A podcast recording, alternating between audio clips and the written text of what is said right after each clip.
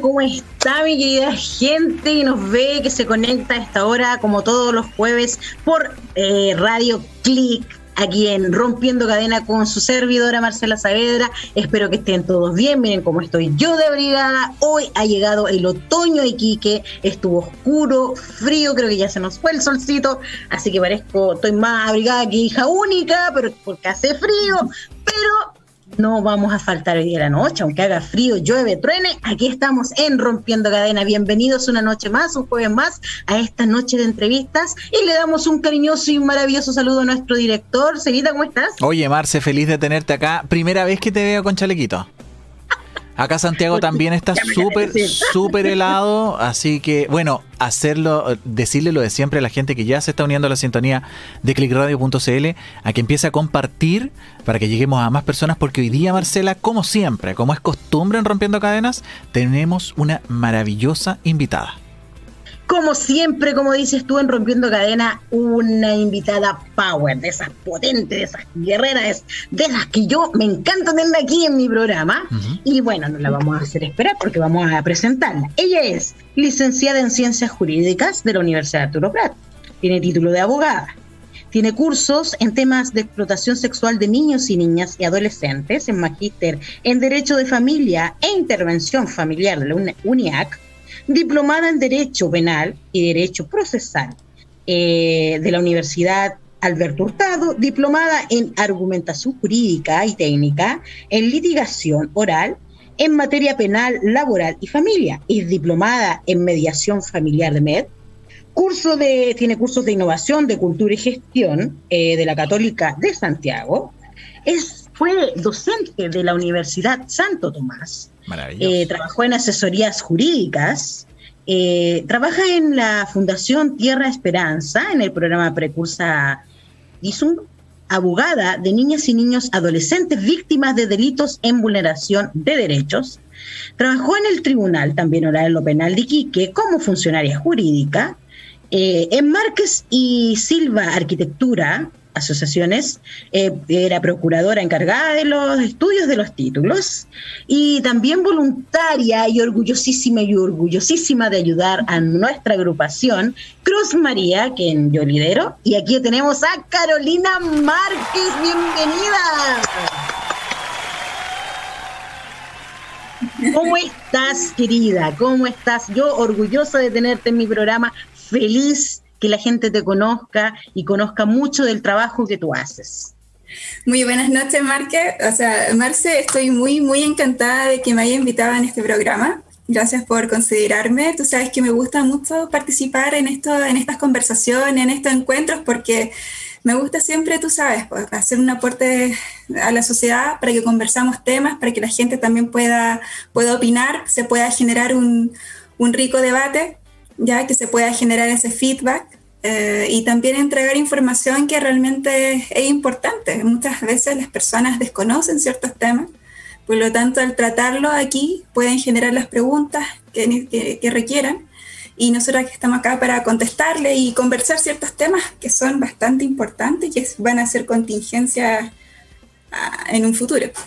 Por supuesto, de hecho, hoy día vamos a conversar sobre los derechos de infancia y las medidas de protección en, en este tema, pero, pero Carolina está aquí para poder liberar todas las dudas que ustedes tengan en todo lo que refiere a eh, violencia intrafamiliar, hijos, familia, todo lo que ella es experta. Ustedes pueden mandar sus preguntas a nuestro Facebook o a Instagram y nosotros vamos a estar pendientes de eso y vamos a, leer sus preguntas y Carolina va a estar aquí eh, contándonos. Pero antes de ir al tema ya, cuéntanos eh, cómo ha sido tu experiencia desde que ya tú eh, recibiste tu título de abogada en todo este, en todos estos temas que son fuertísimos todo lo que a lo, que tú te dedicas.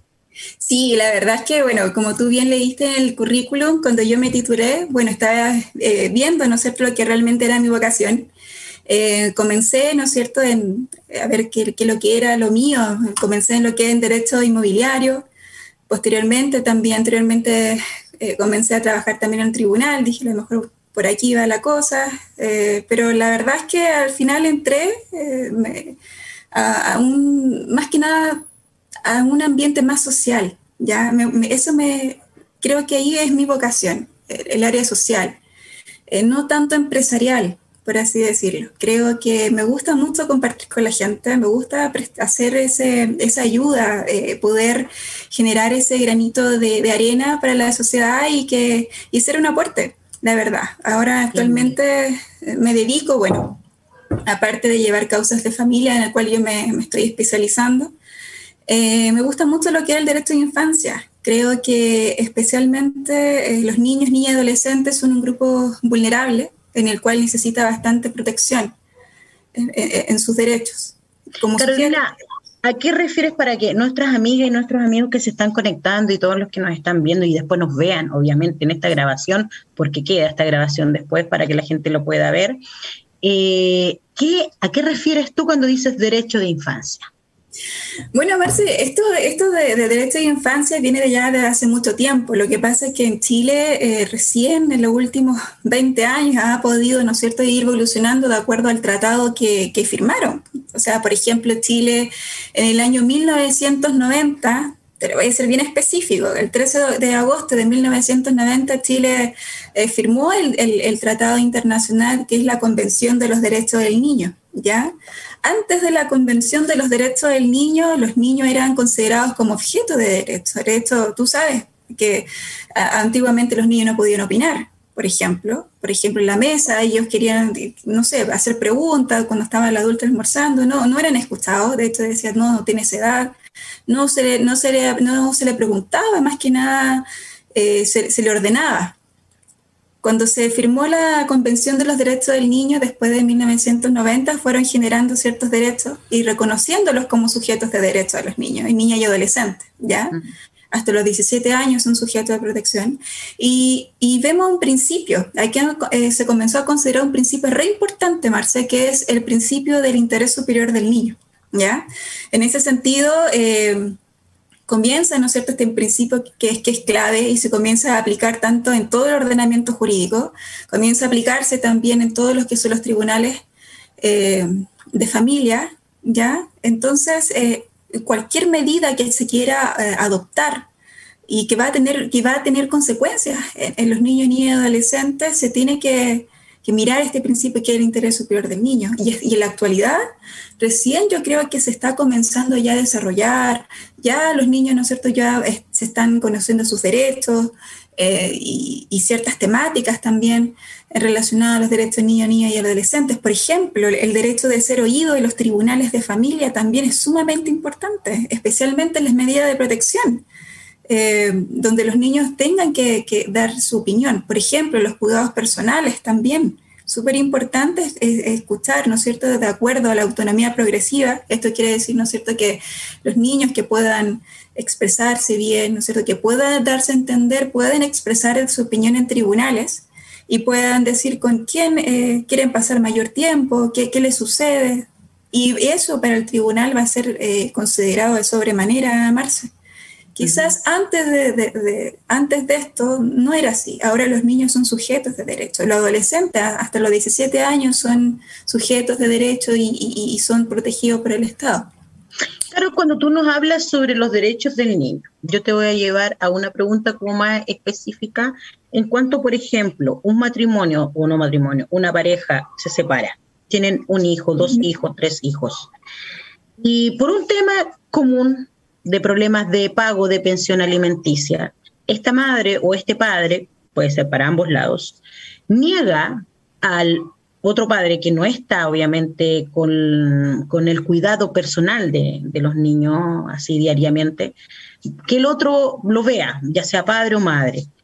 Ahí no se vulnera un derecho del niño, eh, aun cuando este padre trate, porque conocemos eh, madres y padres que hay muchos casos en Chile que las mamás eh, no dejan ver a los hijos a los padres, aun cuando está pagando o no está pagando, o ven a sus hijos como moneditas de cambio. Si me pagan la pensión, lo ves. Si no me pagan la pensión, no lo ves. ¿Qué pasa ahí con el derecho de los niños y las niñas?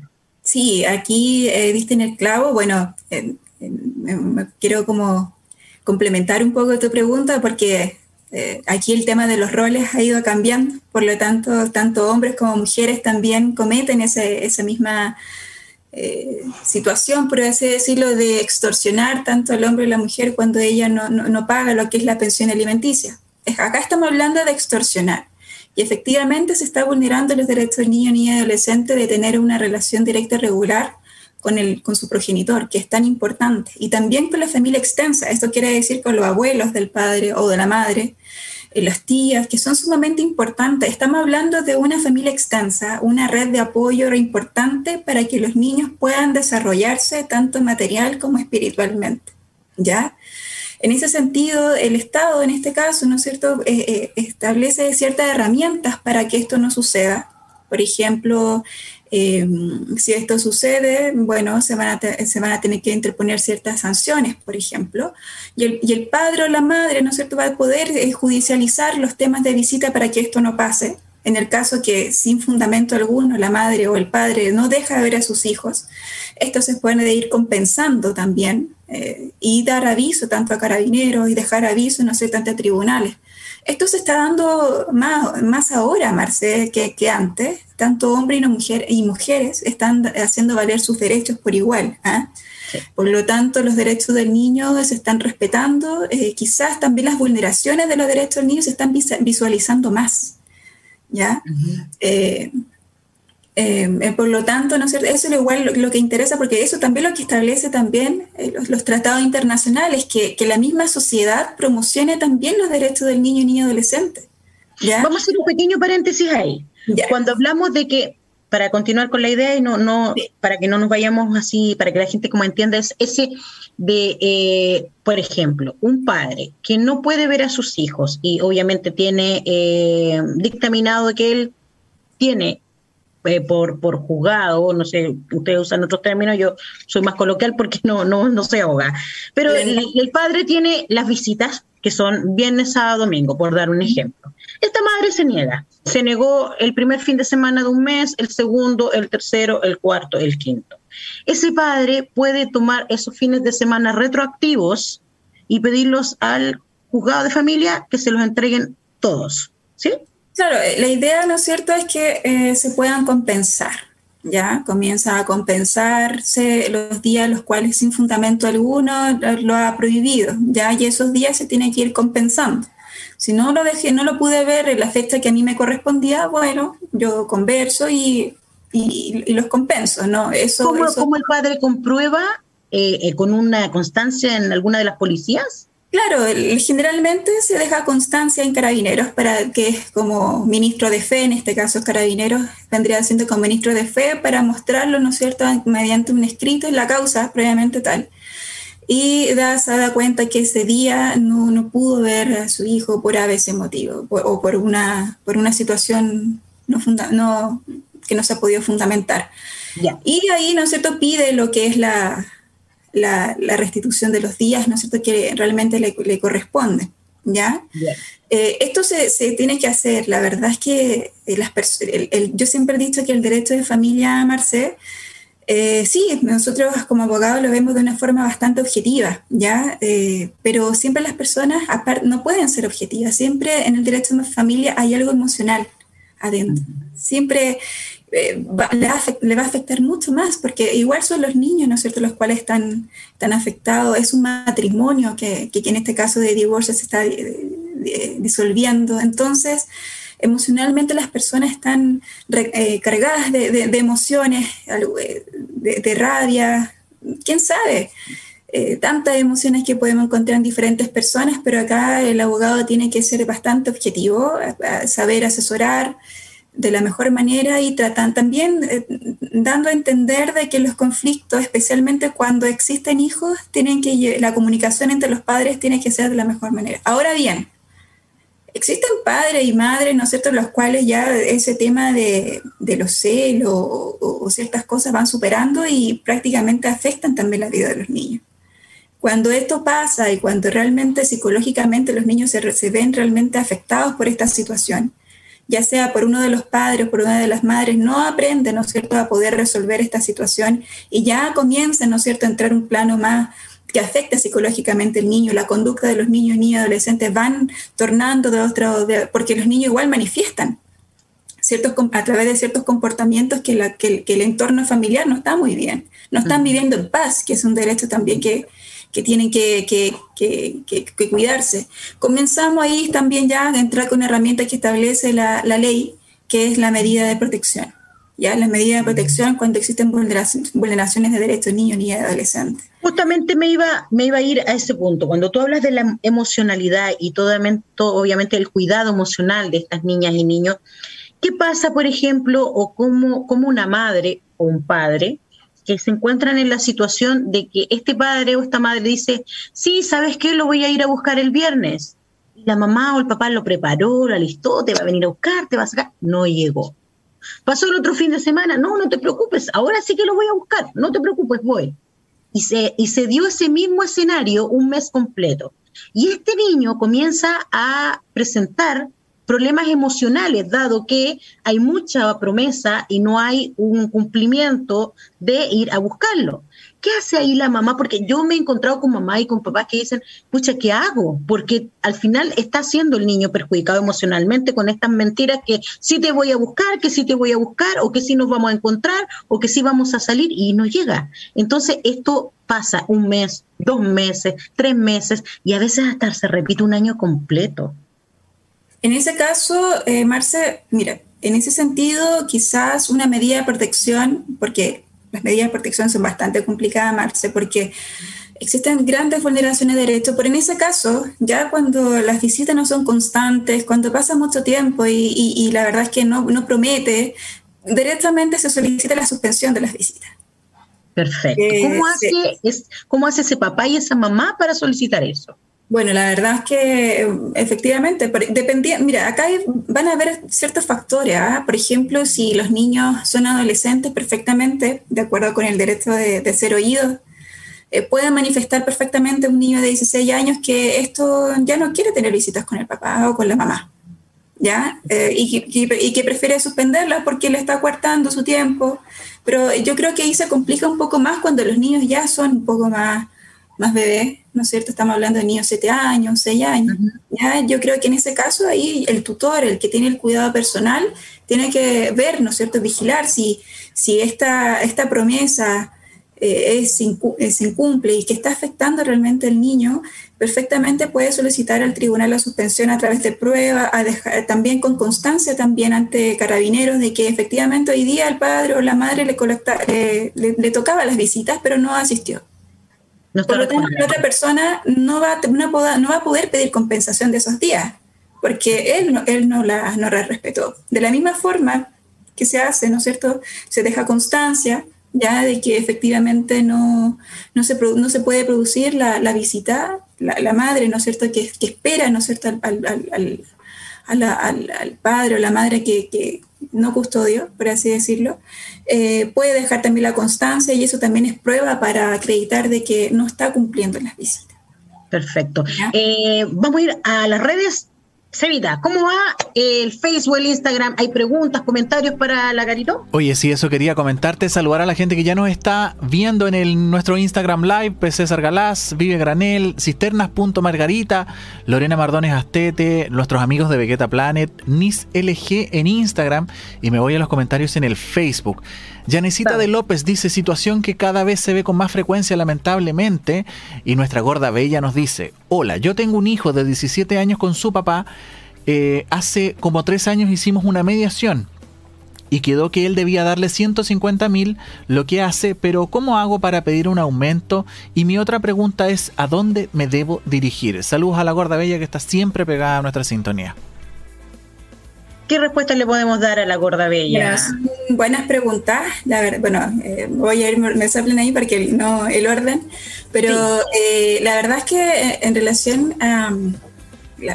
cuando se Ella habla primero de que, de que pidió un, y fueron a una mediación y quedaron con una pensión alimenticia de 150 mil pesos. La primera pregunta dice, ¿cómo lo hago para pedir aumento? Y la segunda dice, ¿dónde debo ir? ¿Dónde se debe dirigir? Ya, bueno, en ese sentido, primero que todo, eh, bueno, establecer, ¿no es cierto?, que la mediación se hace, ¿no es cierto?, entre ambas partes eh, para poder evitar ir a juicio. ¿Ya? De, hecho, eh, por eso se, creó la mediación. Yo soy mediadora, entonces también he hecho bastantes mediaciones. En tiempos de pandemia, eh, en la actualidad, la, hacer una mediación, ¿ya? Porque para poder solicitar tanto rebaja, para poder solicitar aumento, antes de la pandemia la mediación era obligatoria. Pero ahora que estamos en pandemia, por lo menos en este tiempo, que, que, dure el estado de excepción, las, las, mediaciones no vendrían siendo una obligación. Por lo tanto, la persona ahora puede eh, demandar directamente, sin necesidad de mediación. En este caso, ¿no es cierto?, si cambiaron las circunstancias, ¿ya? En las cuales, ¿no es cierto?, no sé de qué fecha será la mediación que, que ella tiene. Supongamos, por ejemplo, es del año 2016 la mediación, ya en el cual se estipuló 150 mil pesos. Ojo, que esos 50, 150 mil pesos tiene que estar reajustado de acuerdo al IPC. Por lo tanto, le hago acuerdo de que eh, no son, cuando se, ajustan, ¿no cierto?, 150 mil pesos, ya no son 150 mil pesos en la actualidad, son un poco más porque tienen que ir, eh, la pensión se va reajustando sí o sí de acuerdo al IPC. ¿Ya? Anualmente, anualmente puede la madre o el padre pedir el reajuste, ¿cierto? Cada seis meses, ¿no se te sube ah, un, porcentaje, ya de acuerdo al IPC, ¿ya? En ese sentido, entonces yo le recomiendo que ella vea más o menos cuánto es, si realmente tiene el reajuste y si no lo tiene, bueno, también se puede solicitar una liquidación y, cobrarlo hasta la fecha, ¿ya? Eh, sin perjuicio de eso, eh, ella ahora puede presentar una demanda de aumento de pensión alimenticia, se han cambiado las circunstancias de, la persona, del, voy a hablar con lenguaje claro, ¿ya? Para que, porque, para que las personas entiendan, que la persona que está pagando la pensión, por ejemplo, cambió de trabajo y le están pagando un poco más. ¿no es cierto? Entonces ella dice, sí, voy a solicitar aumento porque las necesidades de mis hijos cambiaron, está mucho más grande y la otra persona está ganando un poco más. Por lo tanto, voy a pedir pensión, voy a pedir aumento, ¿ya?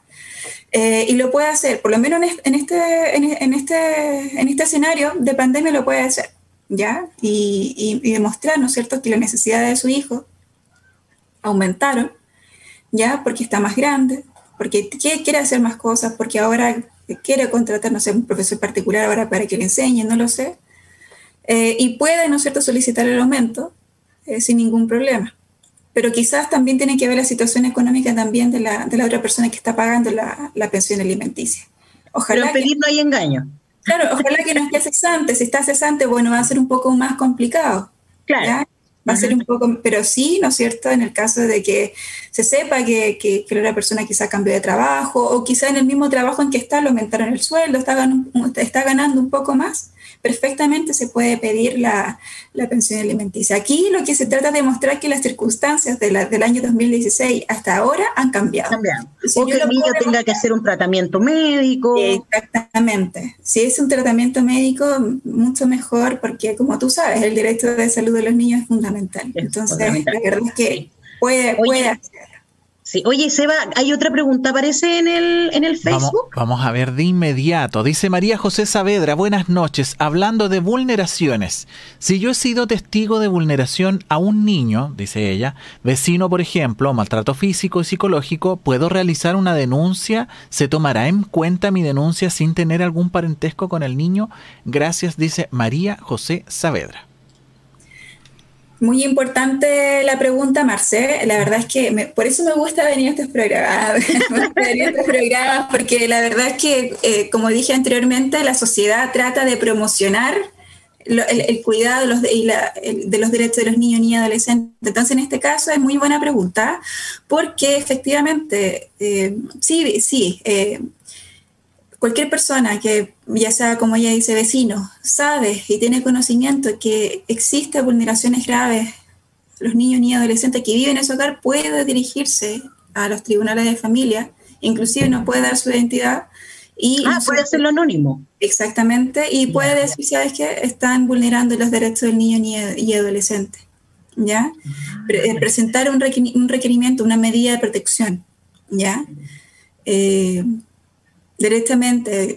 Eh, y en el caso, ¿no es cierto?, que si sepas que, que, existe eh, un, no sé, voy a poner un delito terrible, ¿cierto?, abuso ya a, los niños, eh, perfectamente, ¿no es cierto?, puede dirigirse a tribunales, decirlo, ¿no es cierto?, lo que está pasando, perfectamente puede establecer una denuncia, pero más efectivo en estas cosas son las medidas de protección para la gente, ¿ya? Porque perfectamente también se puede hacer una denuncia, porque lo que pasa es que uno cuando hace una medida de protección y se comete un delito, pueden, pueden ir eh, por dos vías, una por materia penal y otra por materia de familia.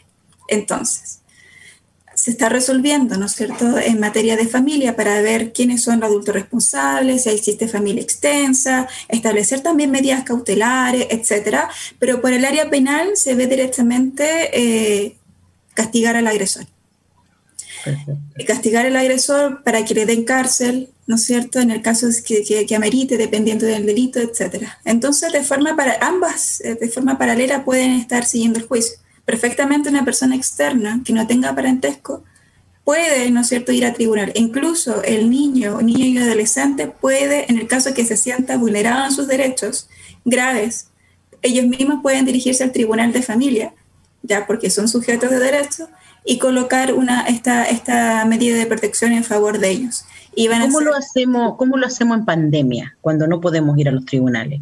Más que nada, eh, bueno, en la actualidad existe la página web donde dice conecta.espejud, ¿ya? Entonces, eh, perfectamente tú ingresas a esa página y pides, pides hablar con, servicio al cliente o puedes pedir hablar también a un consejero técnico o también puedes llamar por teléfono, ¿ya? O también dirigirse, en, en, el caso de tener conocimiento frente a un hecho y conocer algún programa a través del cual, ¿no es cierto?, yo incluso cual sea, pueden, ¿no es cierto?, referirles eh, esta, una, la situación de vulneración y em, también lo pueden orientar. También en Sename también lo pueden orientar. Eh, en varias partes lo pueden orientar. Lo importante aquí es que la vulneración de derechos de los niños, niñas y adolescentes no quede impune, pero sí puede hacerlo una persona. Cualquier persona lo puede hacer, no importa que sea consanguíneo. Perfecto.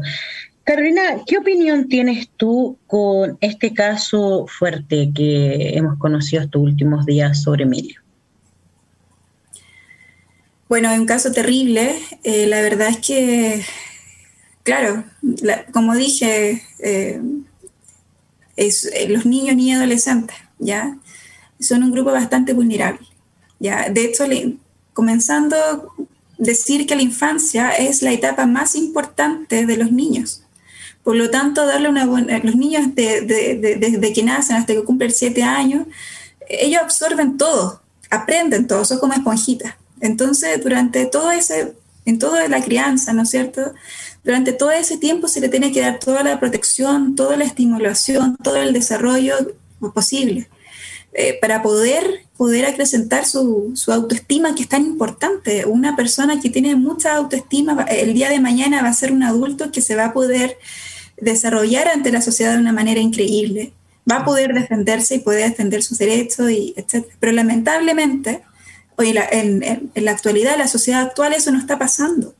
La verdad es que muchos niños, ¿no es cierto? Quizás eh, le estén faltando protección, quizás otras cosas también. Em, y en este caso de Emilio, eh, la verdad es que me da mucha pena porque son dos personas, no sé si llamarlos personas, en realidad no son personas para mí, eh, que tengan esa, esa, esa, esa, esa, mente de poder abusar de un niño y después matarlo y tirarle un pozo. La verdad es que no sabemos, no sé. Yo creo que tendrá que un especialista ver, por dar un diagnóstico, qué clase de persona puede, puede hacer eso. Eh, la mente es terrible la verdad es que yo considero en este caso que la justicia también puede servir también para que la familia, porque la familia pueda superar y pueda eh, propender a, una reparación, aunque yo lo dudo, pero por lo menos menguar algo con, justicia. ¿ya? Entonces, por eso las, personas piden justicia, porque también es una forma de reparar todo ese dolor que están sintiendo. ¿ya? Y, es así. Eh, esperemos, ¿no es cierto?, que estas personas eh, tengan las penas que corresponden, ¿ya? Carolina, ¿y de qué manera nosotros podemos ayudar, eh, como obviamente agentes externos que podríamos decir, o gente que no está como involucrada en, la siguiente situación que te voy a plantear? Una mujer víctima de violencia intrafamiliar, con hijos víctimas de violencia intrafamiliar obviamente estamos eh, muy claras ambas, que para que una mujer eh, diga que es víctima pasan siete años para que decida y asuma que es víctima y diga nunca más, es mucho tiempo. Eh, ¿Qué pasa, por ejemplo, si hay una vecina, una profesora, eh, la señora del negocio, que sabe que esta mujer es víctima de violencia intrafamiliar, pero obviamente por miedo no denuncia o no lo dice, saben que los niños también son producto de esta violencia, ¿cómo la gente que está alrededor de estas víctimas ¿Cómo ayuda? ¿Cómo ayuda a salvar a esa mujer o cómo ayuda a sacar a los niños de, ese, de esa violencia? A través de una medida de protección. Eso es base. La verdad es que lo que pasa que eh, lo, que pasa es que tu pregunta es bastante buena, Marce, porque pero hay que ver caso a caso, no hay que olvidar eso. Nunca, nunca es bueno generalizar, ¿ya? Porque eso, la, la, situación que tú estás contando, sí, pero es muy general. ¿En qué sentido? Por ejemplo, si una, una madre o un padre está eh, recibiendo violencia por parte de su pareja, ¿ya? Eh, pero hay que preguntarle a él, pues, ¿él quiere salir también de esa, de esa violencia, de ese círculo de violencia o no? ¿Está preparado? ¿Y si el adulto no quiere salir, pero queremos salvar a los niños? Medida de protección, directamente. El, el tribunal tiene que tener conocimiento de esta situación porque los niños también están en peligro están en peligro de, de, estar, de ser, a lo mejor también son golpeados por el agresor. La familia entera está sometida frente al, agresor. pero, pero podemos encontrar en el escenario que este padre que es eh, víctima o esta madre que es víctima no quiere hablar o porque sigue en esto. Eh, no lo que pasa, lo que pasa están los niños detrás. Lo que pasa también, Marce, y aquí también lo puedo decir, que eh, en muchas instituciones también acá son fundamentales ahora en pandemia, bueno, la situación, yo creo que aquí los adultos, la sociedad tienen, ¿no es cierto?, que, hacer las denuncias de tribunales, ¿no es cierto?, como medida, a través de la medida de protección, ¿ya? Eh, el juez de oficio incluso puede establecer medidas cautelares, incluso puede sacar al agresor también o agresora del hogar, también eh, eh, solicitar rondas periódicas de carabineros. Por lo tanto, pero acá lo importante es que se conozca, que esa vulneración se visualice. ¿Ya? Es, eso es lo importante, que se visualice. Para poder, ¿no es cierto?, tomar las medidas cautelares que correspondan frente a cada caso. Y volvemos a reiterar para todos los que están conectándose recién que esto lo puede hacer anónimamente. No es necesario que usted dé su nombre o que sepan quién es usted quien puso esta o pidió esta medida de, protección, ¿cierto? Puede, puede la persona hacer eh, esta denuncia anónima. Sevita, ¿cómo vamos en las redes sociales antes de continuar con Carolina? No, está, está bien movido ahí. Quiero leer un mensaje, bueno, un saludo que manda Ruth Fuentes, dice que gran programa desde el Instagram, qué gran programa, dice, felicidades, qué importantes son estos espacios, maravilloso, porque de verdad que son súper, súper importantes. Eh, María José Saavedra, eh, nos agradece, dice que la página te contactan en minutos, ingresar la solicitud de contacto, muchas gracias. Y la gorda bella vuelve a hacer otra pregunta, dice Carolina, mi hermano se separó hace cinco años de su pareja, ella se fue sola y mi sobrino se quedó con mi hermano, ella nunca ha pagado nada y lo busca esporádicamente a él. Querer pelearlo legalmente tendrá buenos resultados sabiendo que la justicia favorece más a la madre? Pregunta la gorda bella.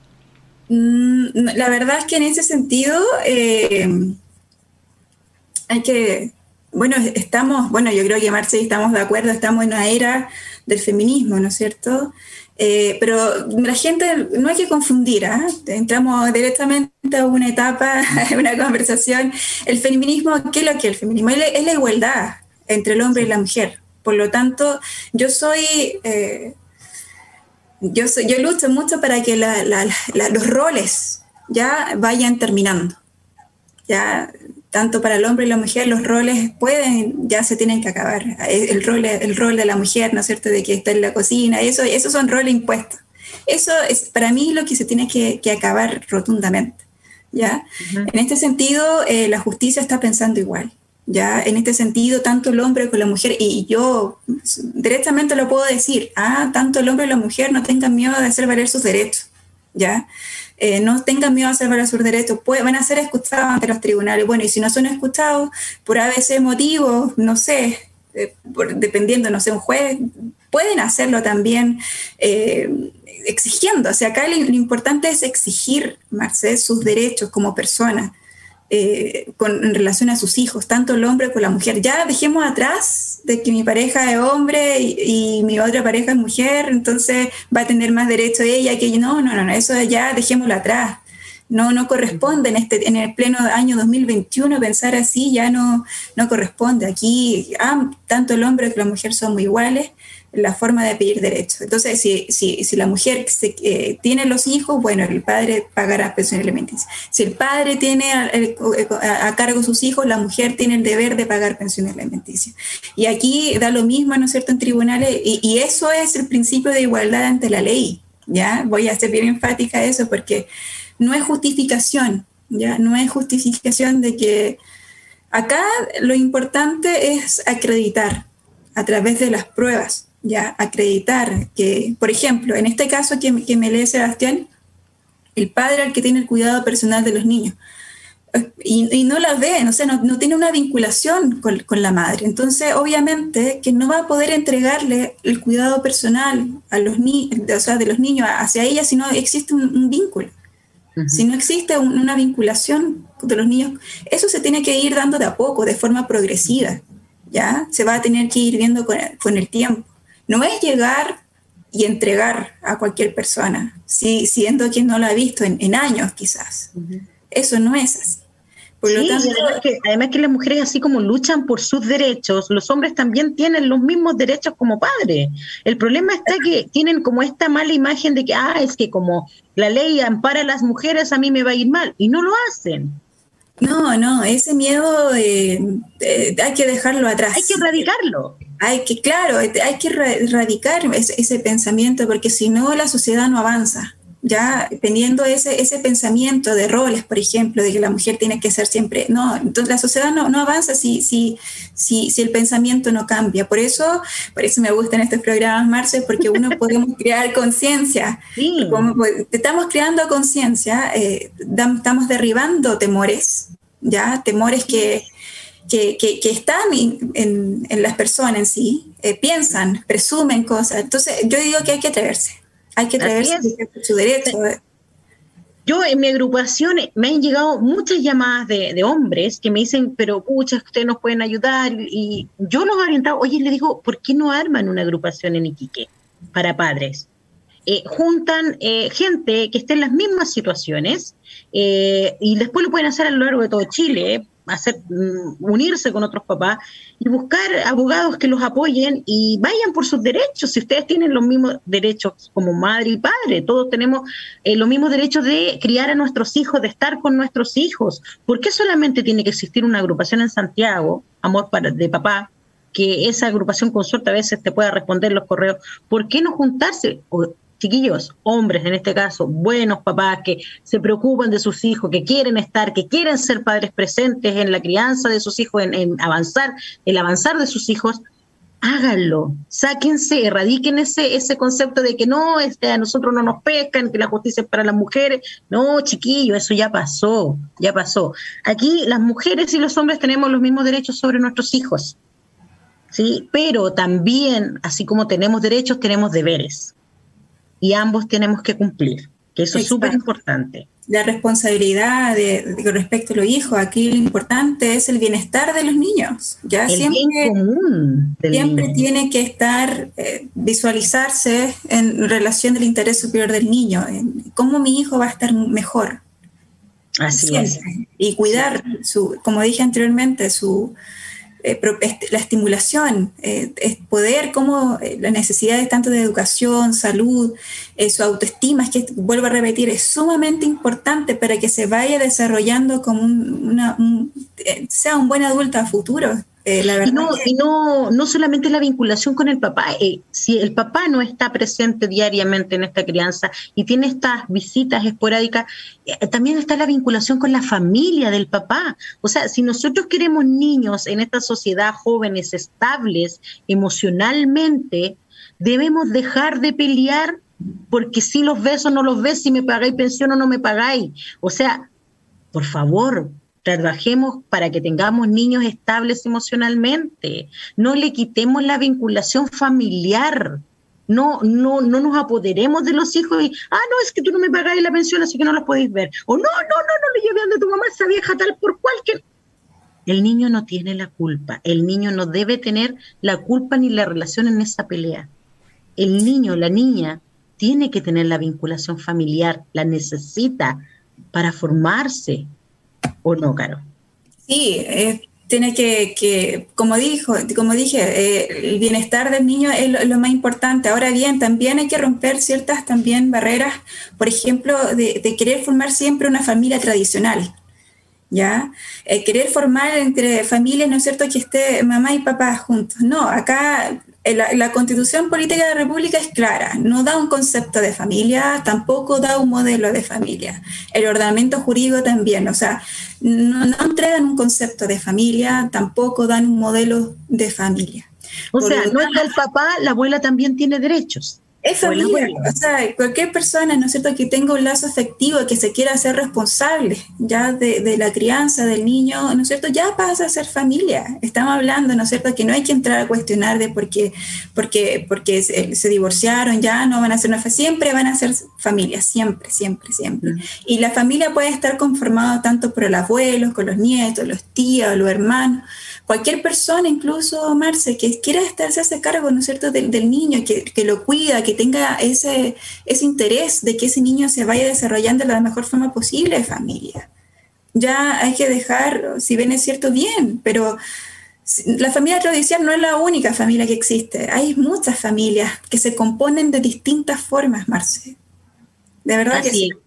Así es como vamos, Evita, con las redes sociales. Tenemos más preguntas, más comentarios. Oye, no tenemos más redes, no tenemos más preguntas, por lo menos no las que veo acá, pero sí tenemos, ha llegado más gente, así que están súper atentos a, la conversación que estamos teniendo con Carolina. algo que preguntarle a la Carolina? Mira, la verdad es que me llama harto la atención eh, y ojalá que no normalicemos el tema. Nosotros como profes también tenemos un, un deber, pese a que no estamos en el aula actualmente eh, de si escuchamos, ya que ha cambiado tanto este contexto de, la pandemia, las clases por video y todas esas cosas, eh, se han hecho virales algunos videos eh, donde es habitual que los papás de repente le pegan su grito, algún coscorrón que ha saltado por ahí, oye, cállate, la profe está explicando. ¿Cómo tiene que ser nuestro actuar ahí, Carolina? Nuestro actuar tiene que ser eh, directamente con la autoridad o podemos nosotros dirigirnos durante la clase, en esta, en esta videoclase, eh, a, esa, a ese papá? ¿Nosotros enfrentamos directamente o seguimos nuestro conducto regular como profesores tal cual como si estuviéramos en el aula? Yo creo que eh, el tema de generar una conversación con, con, los adultos responsables es como, yo creo que considero que en ese caso siempre hay como escala ya ir escalando. ¿En qué sentido? Si yo veo, ¿no es cierto?, que le pegan así, así. Claro. Así. claro. Su chachaza. Eh, claro, claro. Entonces, ¿qué es lo que tiene que hacer el colegio en ese entonces? O sea, conversar directamente. ¿Sabes qué? eso no se puede hacer, los niños ya eh, tienen otra educación, ya no es la misma educación que se daba antes.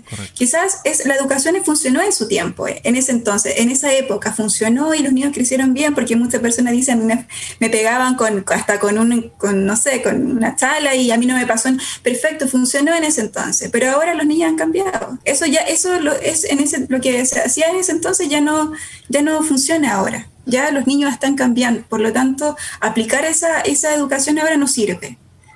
¿Ya?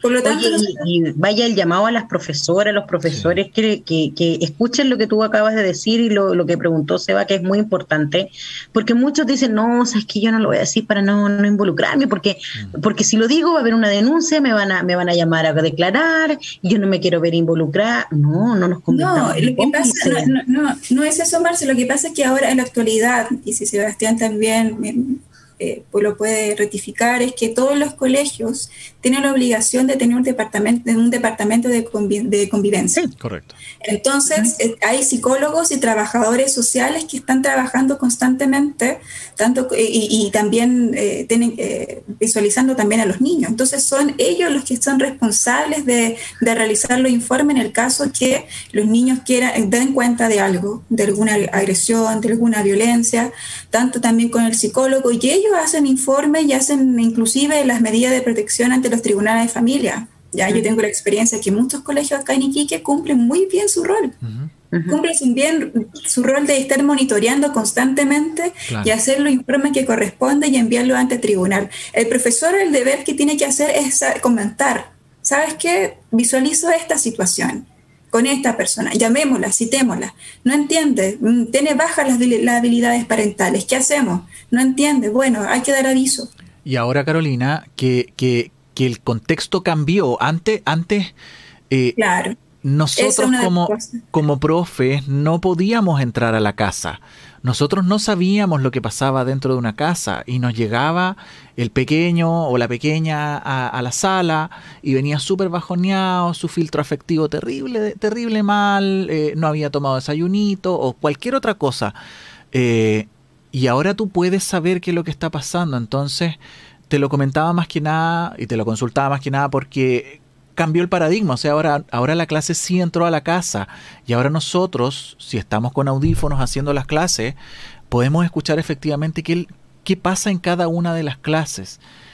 Y sigue siendo nuestro deber como profe el que si yo veo que ocurre algo o escucho que ocurre algo que no es lo adecuado y que está afectando a ese pequeño, a esa pequeña o ese adolescente, eh, yo debo, tengo el deber de hacer la denuncia pertinente sea en el contexto que sea. Pero nuestro deber prima, tal como dijiste tú, por el interés y el bienestar de ese pequeño. Claro, si no nos convertimos en cómplices. Por supuesto. Claro, es, claramente. Estamos, claros que la educación en los niños es sumamente importante. Hablamos de educación, no solamente de la educación de matemáticas, de castellano, que también son importantes, pero la educación, cuando uno habla de educación, estamos hablando de una educación, de una educación en general. Así es. ¿ya?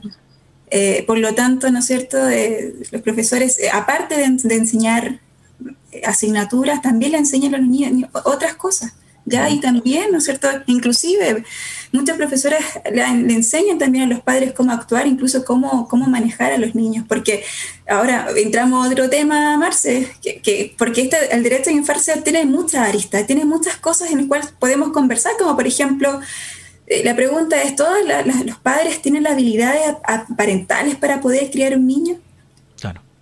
Mm. E, eso es la pregunta también, ¿me entiendes? Y, eso también se puede generar otro debate. Hay unas personas que, que, les falta quizás otras habilidades que, pero que eso no quiere decir nosotros los profesores tenemos esa suerte, o digo suerte porque es suerte para el niño, que muchos podemos evidenciar en patrones que los niños demuestran cuando hay algo está pasando. O sea, el niño de alguna otra manera en las aulas nos muestra esa como tiri eh, atento, hay algo que está pasando detrás de mí.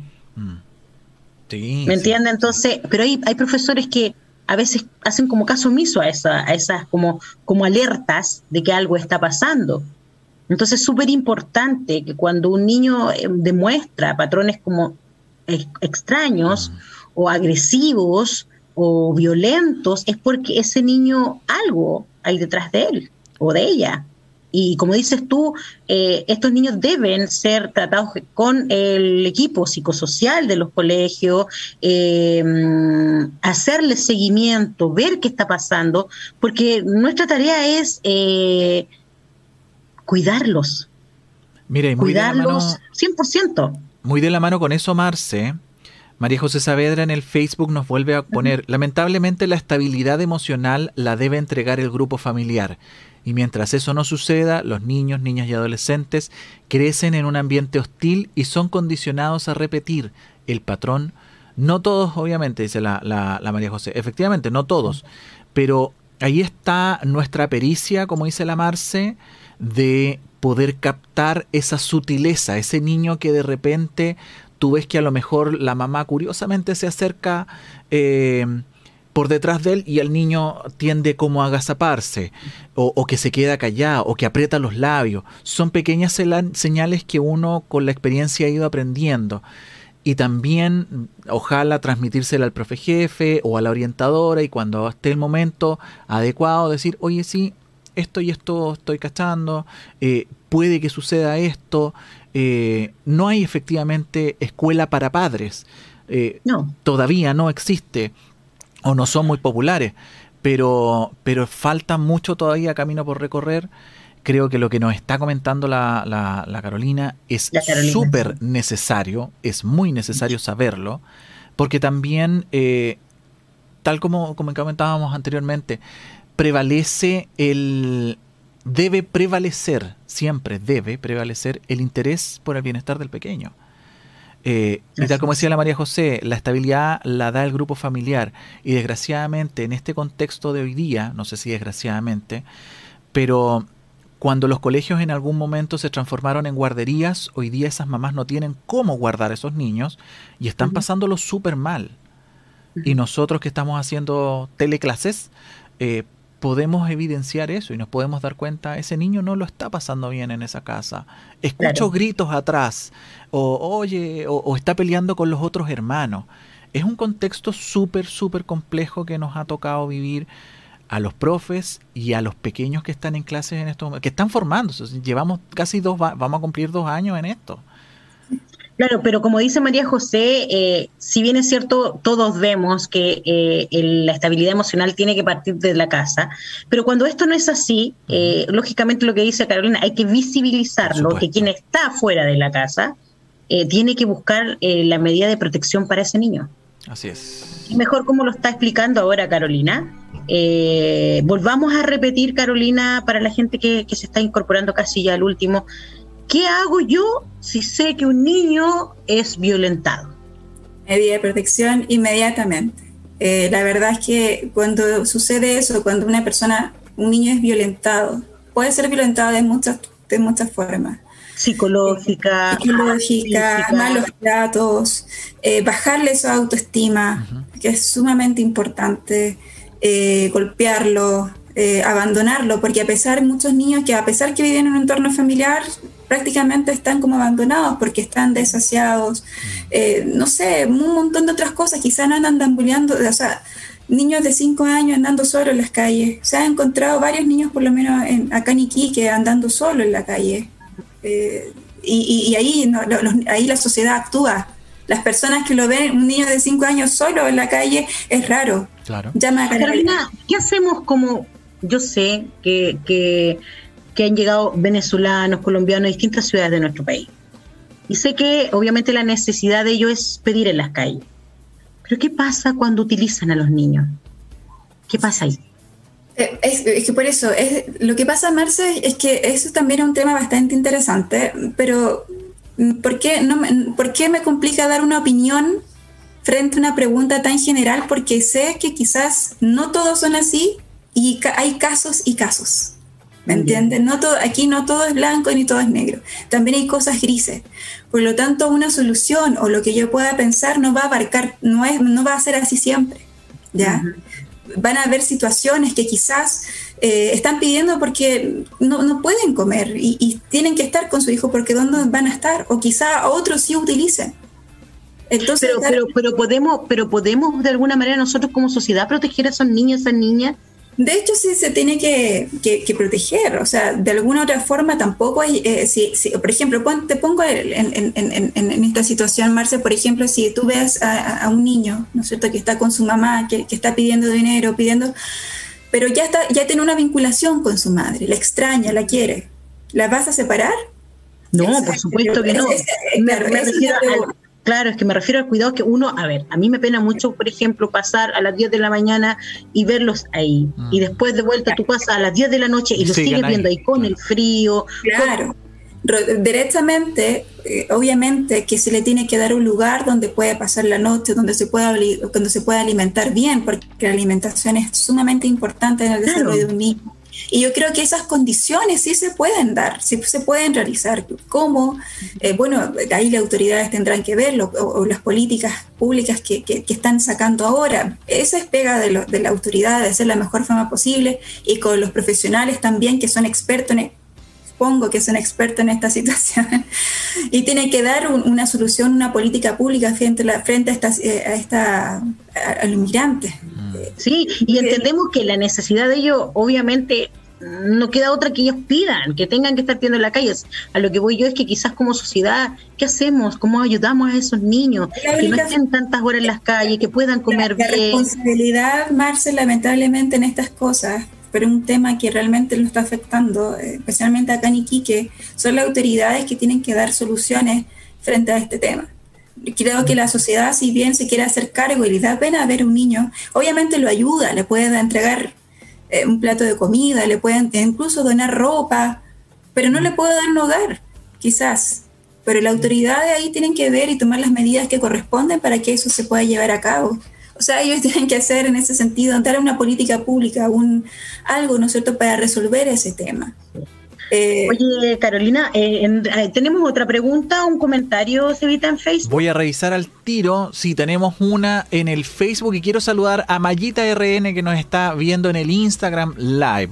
Oye, voy con Vivi Bea que nos comenta en el Facebook. Yo dejé al padre de mis hijos muchos años atrás y corté el patrón para ellos. Doy gracias porque son personas de bien. Si dentro de la pareja está mal en todo ámbito, es mejor separarse para que estén en un ambiente sano psicológicamente. Todos nos damos cuenta cuando hay violencia tanto física como psicológica. Solo hay que tomar valor y tomar las mejores decisiones para el bien de uno y de ellos. Así es. Gracias, Vivi, por tu comentario. Oye, ya nos quedan súper poquitos minutos para terminar nuestro programa. Se fue, pero volando hoy día. Pero no me quiero ir sin hacerte una pregunta. ¿Qué debe cambiar en la constitución en favor de nuestros niños? O sea, cambiar, la, modificar. Si, tú me preguntas, Marce, la verdad es que más que cambiar se tiene que agregar, porque me sorprende que la actualidad, que la constitución actual no se encuentre reconocidos a nivel constitucional. O sea, los tratados internacionales ratificados por Chile, ¿no es cierto?, están a nivel constitucional, igual pero es necesario que nuestra constitución también diga algo. Solamente se refiere a la familia. La constitución de Chile se refiere solamente a la familia, pero también tiene que referirse, a pesar que existan tratados internacionales por fuera, ¿no es cierto? Pero nuestra constitución de Chile tiene que decir algo relacionado, ¿no es cierto?, a los niños, y adolescentes. Relacionado a los y también tiene que establecerse, ¿no es cierto?, de que el Estado, cuando los adultos, padre o madre o familia, ¿no es cierto?, cualquier adulto responsable respecto a ese niño no puede hacerse cargo, ¿quién es el que se tiene que hacer cargo? El Estado.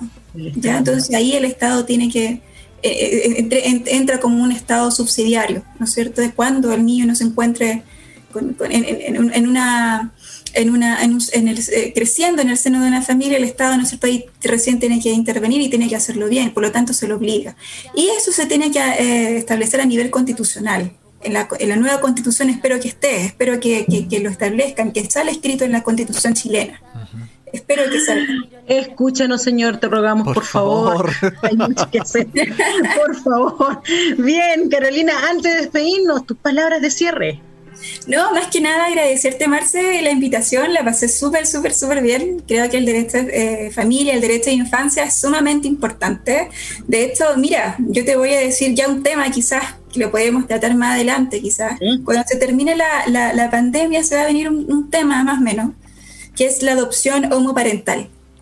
De hecho, ya se, está, ya se está discutiendo ya en el Congreso. Buenísimo tema para conversar. Sí. el móvil ya presentó algo ahí, así que eh, podemos entrar a un debate, quizás están algunos desacuerdos, otros de acuerdo, pero este debate enriquece, con respeto, con tolerancia, enriquece, así que démosle.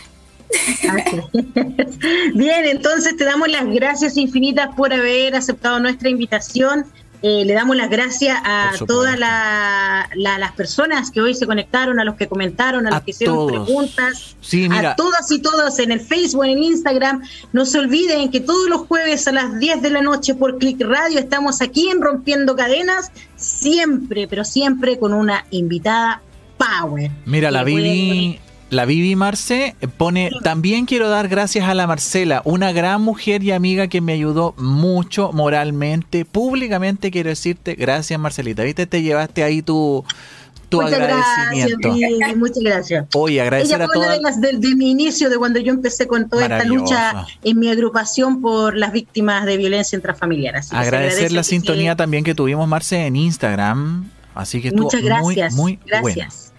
Sí, ya se evitan tus palabras de cierre. Oye, agradecido de la, de la visita de hoy de Carolina. Ojalá podamos tenerte nuevamente. Yo creo que quedamos con gusto a poco. Hay muchas, muchas cosas, Mucho hay muchas dudas. sí.